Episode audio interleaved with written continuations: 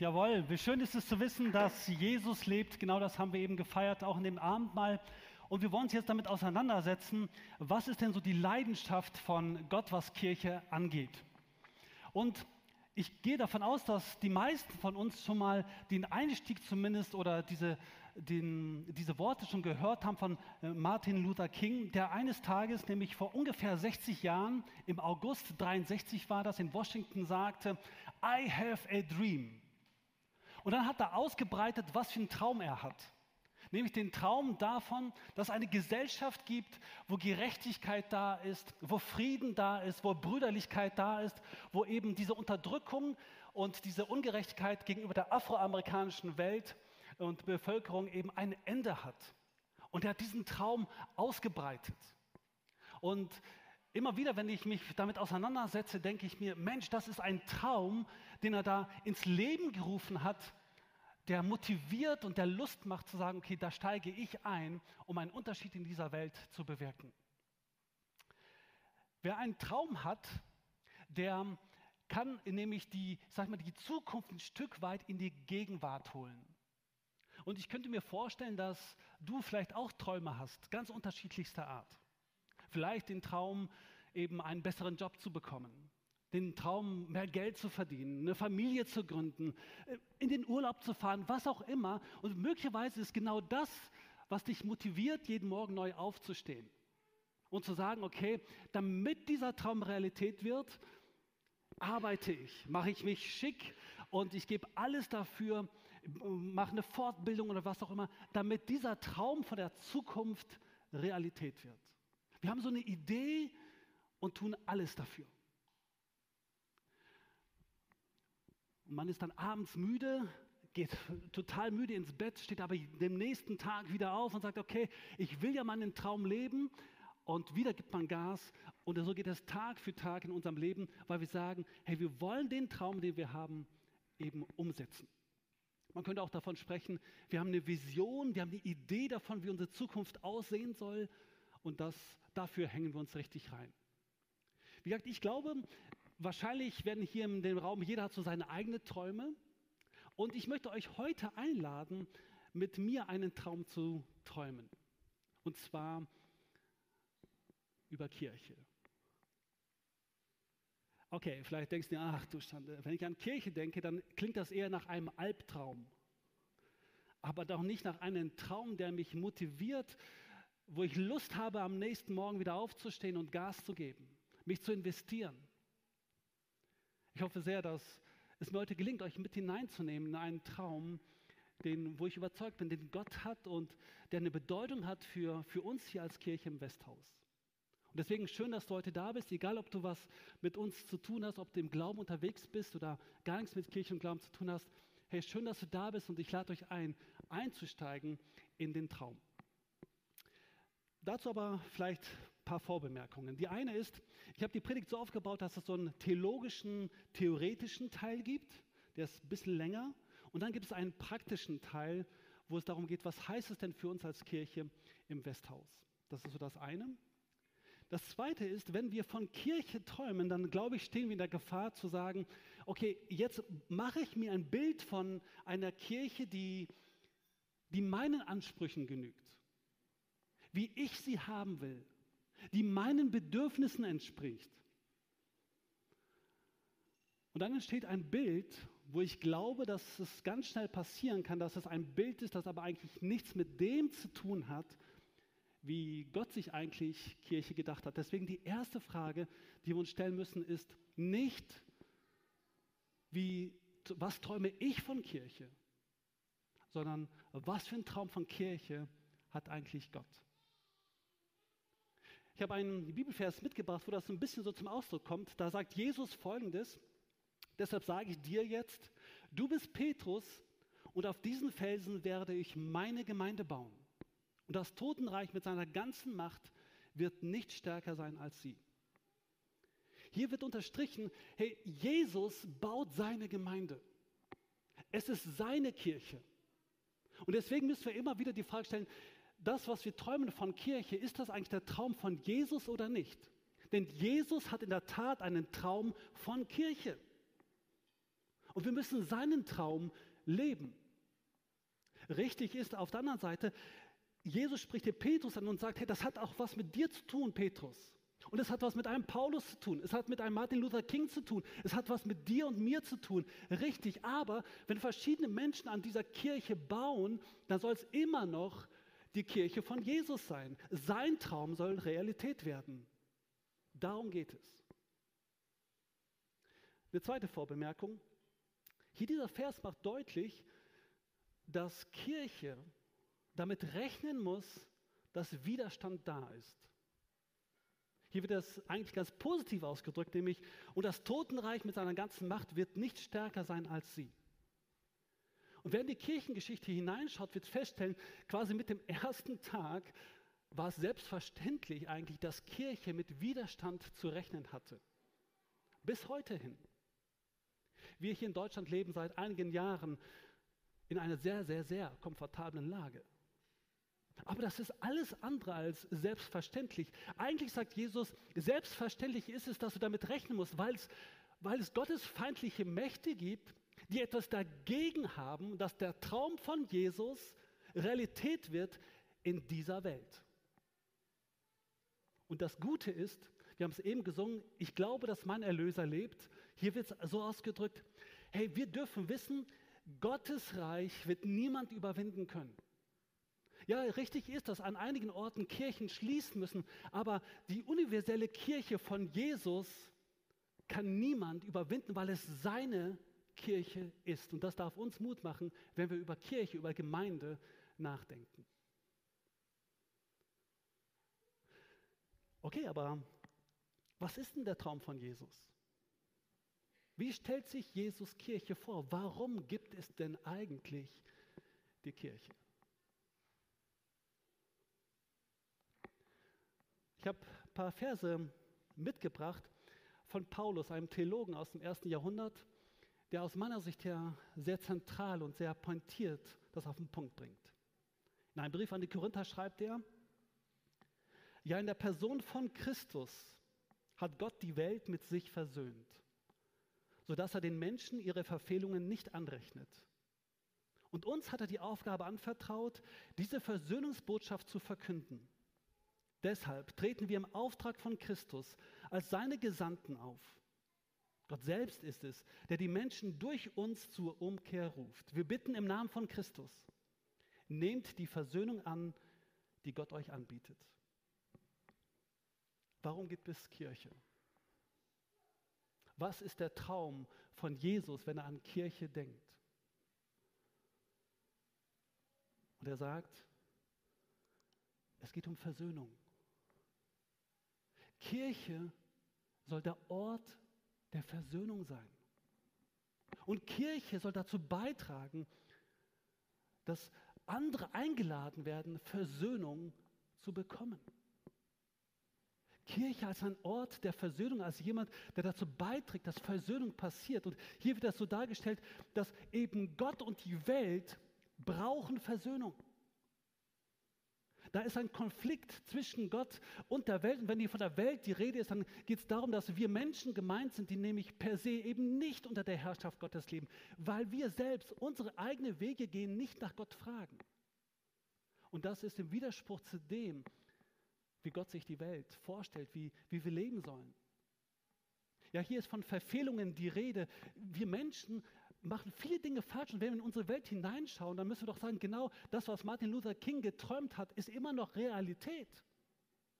Ungerechtigkeit, Ausbeutung, Leid auf Kosten anderer Leben. Aber auch wir, wenn wir in unser Leben schauen, wir werden doch schuldig aneinander. Wir merken, wir haben Verfehlungen oder an anderer Stelle sagt die Bibel, dass es Sünde in unserem Leben. Wir verhalten uns nicht so, wie es den Maßstäben Gottes entspricht. Und das ist ein Konflikt. Wir sind nicht in Harmonie, in Versöhnung mit Gott. Und wir sind oft auch im Miteinander nicht versöhnt Aber die Vision Gottes ist es, dass Versöhnung passiert. Durch die Kirche, durch uns, mit dir und mit mir. Und damit das passieren kann, hat das alles mit Jesus selbst zu tun. Jesus selbst macht den Unterschied. Genau diese Leidenschaft hat äh, Gott nicht nur als Traum, sondern er wird real, indem Jesus in diese Welt kommt.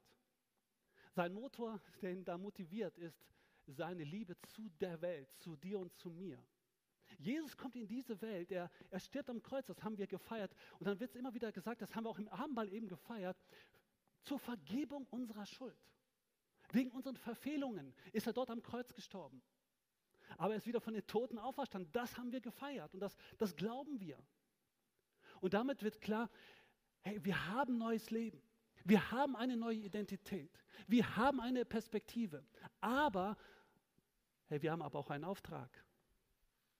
Und das ist es, was Paulus hier rüberbringen möchte, nämlich er sagt, in Christus verändert sich auf einmal die Perspektive.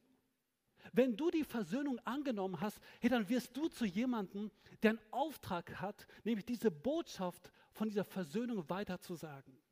Du bist ein Gesandter, du bist ein Bote, du bist ein Sprachrohr Gottes. Menschen sollen in deinem Leben erkennen, was es bedeutet, als Versöhnter mit Gott, mit mir gut umzugehen, mit mir selbst. Menschen in meinem Umfeld sollen erkennen, was es bedeutet, als Versöhnter mit Gott gut mit anderen umzugehen. Menschen sollen in meinem und deinem Umfeld erkennen, was es bedeutet, wenn, wenn du mit Gott versöhnt bist, wie du mit der Umwelt umgehst, die Gott liebt, die Gott geschaffen hat. Wir sollen einen Unterschied machen in dieser Welt und sollen eben nicht nur von dieser Versöhnung irgendwie träumen, sondern es soll Realität werden in unserem Leben, weil wir Versöhnte sind und dazu beitragen können, dass Versöhnung passiert. Das verändert unser Leben. Das verändert unsere Perspektive. Und seit 2000 Jahren ist diese Mission noch nicht erfüllt. Wir sind Teil dieser Mission und du darfst Teil dieser Mission sein, sodass Versöhnung geschieht in deinem Umfeld, in, in deinem Herzen. Aber die Frage ist doch, wie soll dann dieser Traum umgesetzt werden? Also uns ist klar, also es geht also Jesus offenbar ganz stark um das Thema Versöhnung, um diese Gemeinschaft, die dann möglich ist mit Gott. Aber, aber wie soll das passieren? Und ich habe nur zwei Bibelverse rausgesucht, die so ein bisschen das andeuten. Und es gäbe noch viele Verse mehr, die man mit hineinnehmen kann. Den einen Vers, den ich nehmen möchte, ist, an eurer Liebe zueinander werden alle erkennen, dass ihr meine Jünger seid. Also wie soll das umgesetzt werden? Es soll im Miteinander schon deutlich werden, hey, das hat Auswirkungen. Diese Botschaft von Jesus hat Auswirkungen, wie wir miteinander umgehen. Und interessant ist, es hat immer eine Außenperspektive. Auch dieser Vers. Wir sollen einander lieben, aber das hat eine Auswirkung auf unser Umfeld. Ein anderer Bibelvers. So soll auch euer Licht vor den Menschen leuchten. Sie sollen eure guten Werke sehen und euren Vater im Himmel preisen. Hier wird nochmal deutlich, bei Kirche geht es nicht darum, dass du hier einfach mehr Wissen anhäufst. Es geht darum, dass das, was du weißt, im praktischen Leben umsetzt. Dass du Licht bist in deinem Umfeld dass gute Dinge entstehen. Kirche ist nie und nimmer ein Haufen, der sich sammelt und für sich, sich selbst genügt. Nie.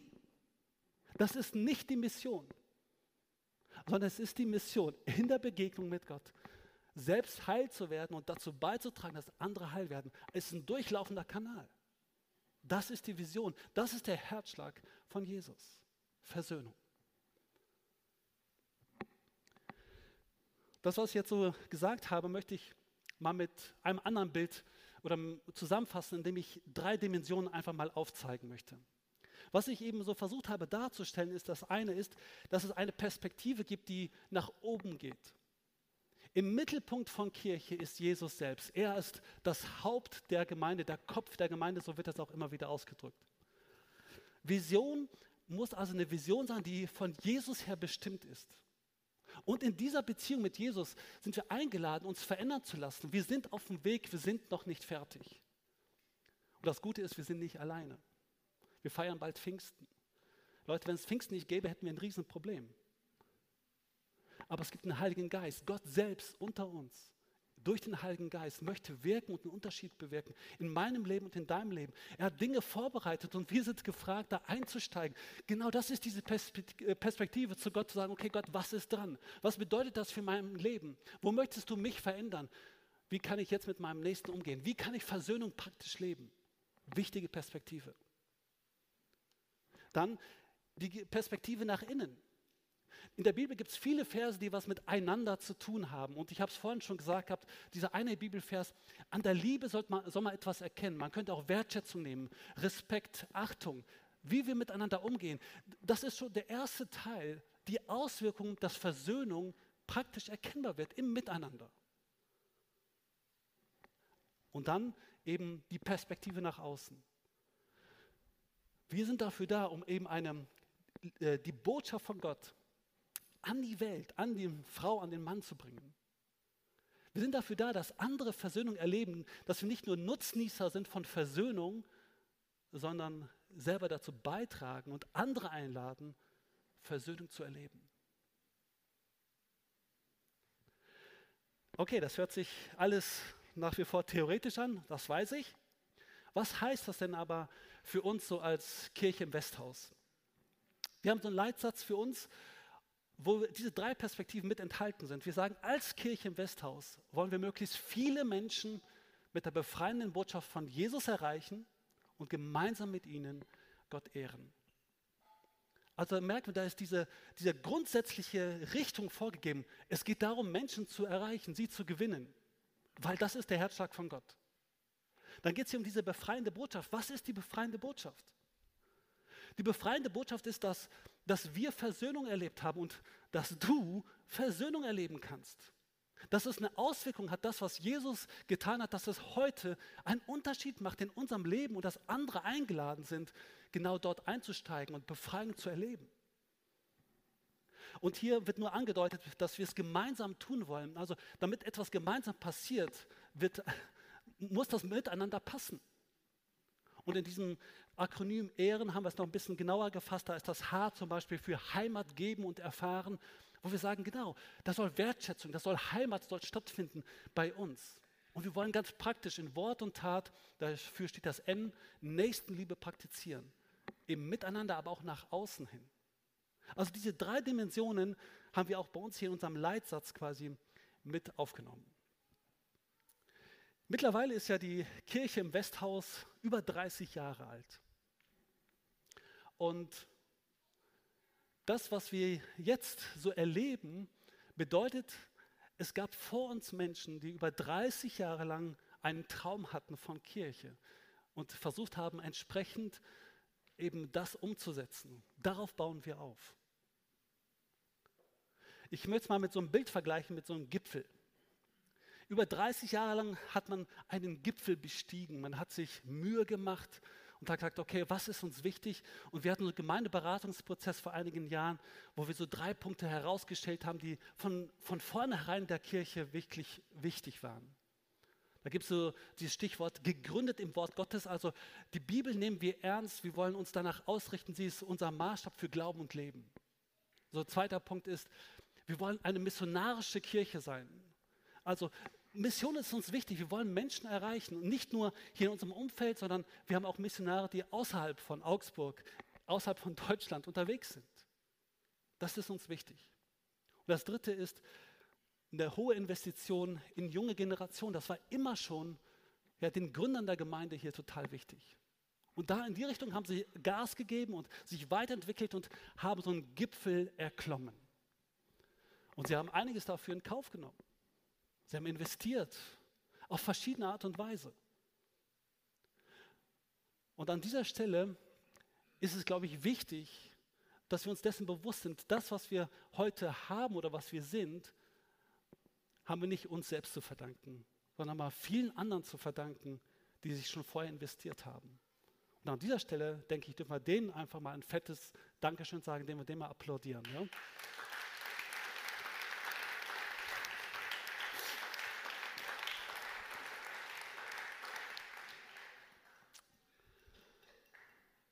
Und auf der anderen Seite ist es so, wir haben in unserer Vision ja gesagt, wir wollen weitergehen. Wir wollen jetzt nicht bei diesem Gipfel, den wir da erklommen haben, stehen bleiben.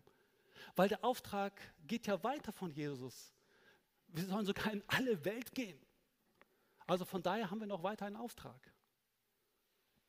Und das möchte ich jetzt mal so beschreiben, wie wenn du jetzt da oben auf diesem Gipfel bist, diese Person da bist, die jetzt sich umschaut, da siehst du jetzt weiter so weitere Felsen, weitere Berge. Und einige siehst du schärfer, der andere ein bisschen unscharf. Und wir haben uns gesagt, wir wollen es weiter auf den Weg machen und überlegen, wie können wir das, was Gott uns so aufs Herz gelegt hat, auch schon damals den Gründern der Gemeinde, wie können wir das noch weiterleben? Und wir sehen zwar den Gipfel oder die Gipfel da auf der anderen Seite, aber der Weg dorthin, wie er genau sich gestaltet, das können wir euch nicht sagen. Das ist ein Abenteuer. Habt ihr Bock auf Abenteuer? Ich hoffe schon. ja, genau. Nein, die Wahrheit ist, die Wahrheit ist, es wird Momente geben, wo es wirklich anstrengend ist. Die Wahrheit ist, dass es Momente gibt, wo es gefährlich sein wird. Die Wahrheit ist, wo ihr vielleicht manchmal denkt, boah, ich bräuchte eigentlich noch mal ein bisschen mehr Pause. Aber die Wahrheit ist auch, dass ihr Momente erleben werdet, wo ihr sagt, zum Glück habe ich mich auf den Weg gemacht. Heilige Momente. Momente, wo ihr Gott begegnet seid. Wo ihr gemerkt habt, merken werdet, dass die Reisegruppe wächst und weitere Menschen dazukommen. Und dass es sich gelohnt hat, aufzustehen und den nächsten Schritt zu gehen. Und ich möchte euch dort ein bisschen mit hineinnehmen, wie, wie so ein Traum von Kirche sein kann. Und wenn du das so hörst, könnte ich mir vorstellen, dass der eine oder andere denkt, alter Schwede, ob das, ob das gut ist und so weiter. Vielleicht findest du das lächerlich, vielleicht überfordert dich das. Wie auch immer, ich werde dich am Ende einladen, zu überlegen, was dein Partner sein könnte. Ich habe das so formuliert mit auch, ich habe einen Traum. Und ich erzähle jetzt einfach mal aus meiner Perspektive. Und ihr merkt, an dieser Stelle werdet ihr schon merken, okay, das, einige Dinge sind noch gar nicht so scharf, aber ich sage mal so, wir haben eine Idee, in welche Richtung es geht. Und einige Dinge werden sich dann im Laufe unseres Weges dann schärfer zeigen. Ich träume von einer Kirche, die, die Gott von Herzen liebt. Der Punkt geht noch weiter. Vielleicht kurz einleitend dazu ich beschreibe jetzt hier zunächst einmal diese Dimension zwischen Gott und Kirche, zwischen Gott und dir und mir. Also ich träume von einer Kirche, die Gott von Herzen liebt, wo Gott groß gemacht wird, wo der Heilige Geist wirkt. Wir mutig und treu Jesus nachfolgen. Warum ist mir das so wichtig? Ich habe es einleitend schon gesagt gehabt, Kirche muss Kirche von Jesus sein, sonst hat sie nicht die Berechtigung, sich Kirche zu nennen. Und deswegen im Mittelpunkt steht Jesus. Und Jesus sagt selbst, an der Liebe, also äh, das höchste Gebot ist es, Gott von ganzem Herzen zu lieben. Deswegen von Gottes Motivation zu uns ist Liebe und unsere Antwort darf Liebe sein. Und das wünsche ich mir, dass wir aus Liebe heraus Dinge tun. Ich wünsche mir von Herzen, dass wir Gott groß machen, Gott ehren, so haben wir das in unserem Leitvers formuliert. Und eben, wo der Heilige Geist wirkt, wo wir uns von ihm korrigieren lassen, führen lassen, wo wir erwarten, dass er Dinge tut, wo, wo wir keinen Ausweg sehen, dass er die Dinge tut. Sein Werk an uns zulassen und an anderen. Und wir mutig und treu Jesus nachfolgen. Und ich habe gesagt, wir leben in einer sehr privilegierten Zeit. Und dennoch, glaube ich, braucht es Mut und Treue gegenüber Jesus. Und das müssen wir uns vielleicht nochmal neu bewusst machen, dass wir sehr wohl auch an gewissen Punkten mutiger sein dürfen und lernen müssen, mutig zu sein, weil wir werden nicht immer mit allem mitgehen können. Und wir brauchen neuen Mut, das müssen wir lernen, weil wir Gott ernst nehmen. Ich beschreibe jetzt im nächsten Teil die Dimension, wie wir miteinander umgehen. Ich träume von einer Kirche, in der Gottes Liebe uns miteinander verbindet. Wo Annahme, Wertschätzung füreinander, Dasein selbstverständlich sind die ein Ort der Versöhnung und Heimat ist. Ich würde das einfach mal komprimieren auf, auf das Bild einer Familie. Wenn einer Familie ist, der weiß, dass es zu Streit kommt, zu Konflikten kommt und dennoch, im Idealfall zumindest, ist es so, dass man weiß, ich bin geliebt, ich bin angenommen und ich bin bereit, dem anderen zu vergeben und lasse zu, dass mir vergeben wird. Das wünsche ich mir auch für Gemeinde. Natürlich gibt es Konflikte. Wir sind noch nicht fertig. Aber lass uns doch deswegen nicht auseinandergehen, sondern sagen, okay, wir wollen genau das Thema der Versöhnung selbst leben. In unseren Familien, aber auch in der Kirche. Und wir wollen Heimat geben. Heimat ist der Ort, den wir ja so gerne so beschreiben, als der Ort, wo man sich sicher fühlt, wo man sich zu Hause weiß, wo man sich angenommen weiß. Hey, stell dir vor, das ist die Kirche, wo du sagst, okay, ich weiß, der andere ist für mich. Und hier kann ich genau das erleben. Und ich kann anderen das ermöglichen, dass Heimat möglich wird. Ich beschreibe im nächsten jetzt die Perspektive so nach außen. Ich träume von einer Kirche, die bei den Menschen und für die Menschen ist. Die Menschen anspricht und sie durch Wort und Tat erreicht, die weiter wächst, die hilft, den Glauben an Jesus im Alltag zu leben. Das möchte ich so ein bisschen erläutern. Als wir vor einigen Jahren uns dazu entschieden haben, hier nach West, ins Westhaus zu gehen, dann habe ich zumindest im kleineren Kreise immer wieder gesagt, das Westhaus ist nicht unser Ziel, das ist nicht unser Auftrag. Klar, wir haben, hier noch weiter Platz und wir wünschen uns sehr, dass noch mehr Leute dazukommen, aber das Westhaus ist nicht das Ziel, das ist nur ein Zwischenziel. Der Auftrag von Jesus ist doch viel größer. Der bezieht sich doch nicht nur auf das Westhaus. Und gleichzeitig ist damit aber auch bewusst, das Westhaus, wenn wir noch mehr Menschen erreichen wollen, ist für einige Menschen in unserem Umfeld, in Augsburg Stadt oder Land, viel zu weit weg. Ich weiß nicht, ob ihr das selbst kennt. Für einige, es gibt so in der Gemeindegründung, weiß man, dass es so gewisse Grenzen gibt, wo Menschen sich schwer tun, diese Grenzen zu überschreiten. Da gibt es zum Beispiel so Stadtgrenzen. Ja, oder so ein Fluss, wo man sagt, okay, das sind so natürliche Grenzen, wo es schwerer fällt, sag ich mal, so Grenzen zu, zu überschreiten auf gewisse Weise. Und deswegen bin ich mehr denn je überzeugt, dass wir Kirche bei den Menschen sein müssen. Das bedeutet, da wo du bist, fängst du schon an, Kirche zu leben und im Idealfall entstehen bei dir in deiner Umgebung, in deiner Region Kleingruppen. Noch besser ist, es entsteht dort ein Standort von der Kirche im Westhaus. Standort Gersthofen, Haunstetten, so, Haunstetten, so, ähm, Hochzoll, da wäre die, die äh, ich muss das einmal umdrehen, ihr wisst schon Bescheid. genau. So, Neuses oder wie auch immer. Stell dir mal vor, wir würden eine Kirche sein, die an verschiedenen Standorten aktiv ist, aber für ganz Augsburg, für ganz Augsburg Land und, äh, und Augsburg Land denkt. Wir gemeinsam unterwegs sind, vernetzt sind und bei den Menschen sind und damit auch bei den Menschen uns einbringen können weil wir die Not der Menschen vor Ort kennen, weil wir den anderen überhaupt erst kennen. Und nicht nur Drive-in und wieder weg. Warum ist mir dieser Aspekt der Kleingruppe so wichtig? Zum einen, weil ich glaube, dass wir viel agiler auch sind, viel näher bei den Menschen sind, uns viel besser auf die Leute einstellen können. Und zum anderen deswegen, weil wir eine Zeit haben, die uns zeigt, wie wertvoll Kleingruppen sind. Nämlich die Corona-Zeit da haben wir feststellen dürfen oder müssen, dass es gar nicht so möglich ist, ohne weiteres, zumindest phasenweise, so große Gottesdienste zu machen. Wir waren dann an gewissen Stellen unbeweglich. Und ich glaube, es ist wichtig, dass wir als Kirche beweglich sind.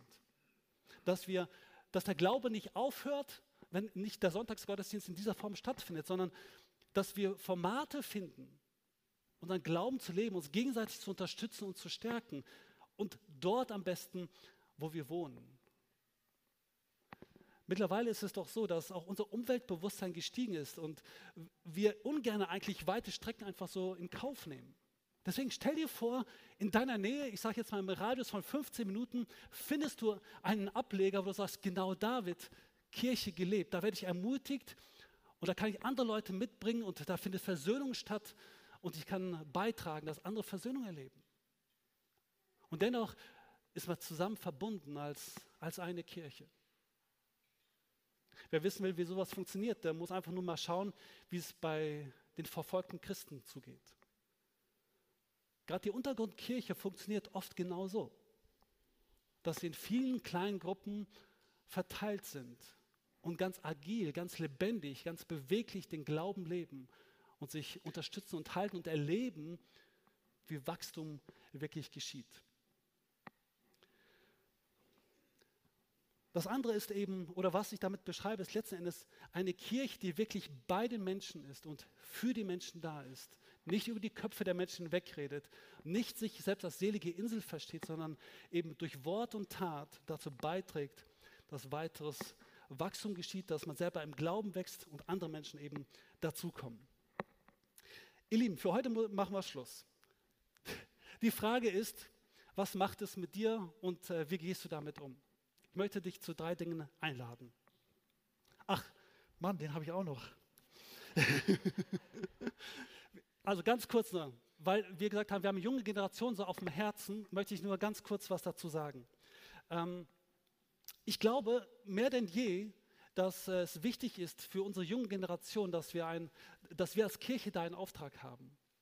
Wir haben eine Zeit, in der wir eine absolute Freiheit erleben, auf der einen Seite, aber auf der anderen Seite eine absolute Überforderung haben innerhalb der großen, in der, innerhalb der jungen Generation. Die fragen sich nämlich, bei all den Möglichkeiten in dieser Welt, die ich habe, was soll ich denn tun? Wer bin ich denn wirklich? Und bei der Freiheit auch, äh, wo ich mich entscheiden kann, welche sexuelle äh, äh, Orientierung ich denn wähle, wer bin ich denn? Ich glaube, dass wir da einen Auftrag haben. Und zu Recht, weil, weil wir Werte haben, die wir weitergeben können und da helfen können, dass eben reife Persönlichkeiten entstehen können. So viel erstmal dazu. Aber jetzt die Einladung an dich. Was machst du damit? Das erste ist, ich lade dich ein, dafür zu beten. Eben in dieser Verbindung mit Gott zu bleiben und zu fragen, Gott, ist das jetzt in dieser Form dran? Öffne du Türen, schließe du Türen. Was ist eigentlich unser nächster Schritt?